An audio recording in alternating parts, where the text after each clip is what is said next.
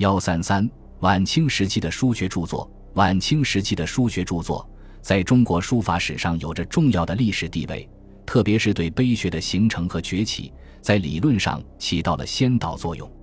这些论著涉及礼法、史传、品评等各个方面，为晚清书坛理论体系的建立和书法艺术的繁荣做出了贡献。《南北书派论》《北碑南帖论》两篇均为阮元所作，文虽不长，但颇有创建。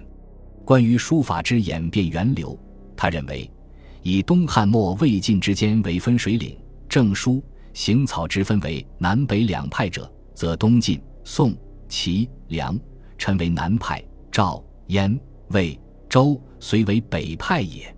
他在分析南北两派书籍流传的情况时，认为南派字迹多写在笺处上，时间流逝，真迹难见；而北派字迹多刻于碑板上，任其埋石，原貌犹存。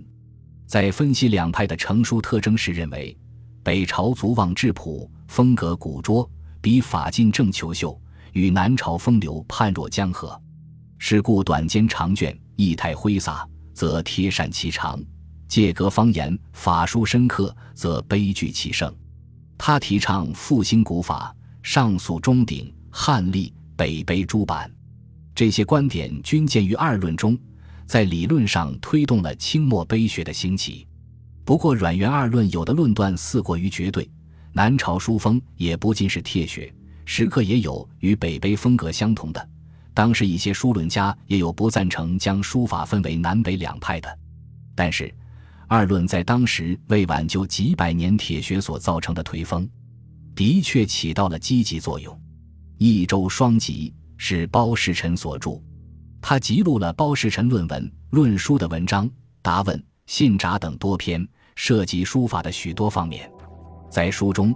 包世臣极力推崇北碑书法，认为北朝人书落笔俊而结体庄和，行墨色而取势排当。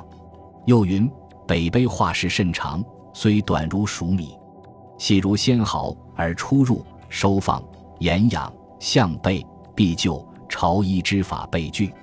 他尊为扁堂，北碑自有定法而出之自立，故多变态。唐人书法无定式而出之矜持。故行刻板，他还把清代六七十位书法家的作品划分为五等，冠以神品、妙品、能品、艺品、佳品的评价。他的书论一出，使碑学大波，对清末书风变化起到了重要的作用。书改出自刘熙载所著《易概》，这是一篇杰出的书法理论著作，涉猎书法理论的各个方面。对于书法艺术的内容。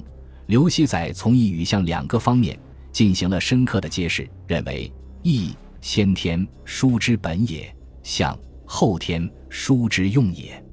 其虽有唯心之处，但确有见地。对于书法艺术的创作，他认为需要做到微与大的统一。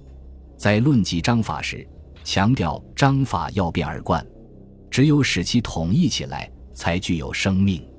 谈到正书与草书。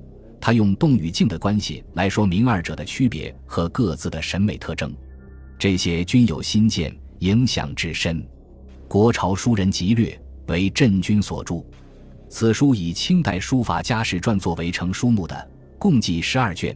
卷首为清宫式书法家，卷一为名人入清犹存的一亿书法家，卷二至卷十为清代书法家，卷十一为闺秀及方外女官等。录有八百四十八人之众，他以科分序，群集评论，注明出处，信而有证，为后人提供了丰富的清代书法史料。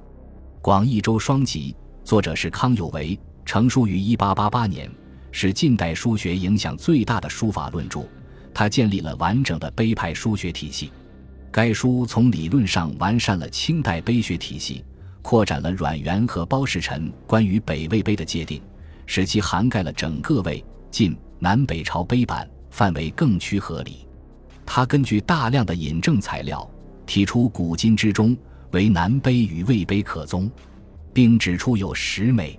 在谈到尊碑的原因时，认为笔画完好，精神流露，易于临摹，一也可以考立楷之变二也，可以考后世之源流；三也，唐言结构，宋上意态，六朝碑个体必备；四也，笔法舒长刻入，雄奇角出，应接不暇，是为唐宋之所无有；无也。另外，还阐明了尊卑对挽救书风的作用等等。同时，人们也能明显的看出，广义周双集在某些观点上不乏偏激之词，但就整体而言，他体力完整，含量广博，观点鲜明，影响深远，具有很高的借鉴意义。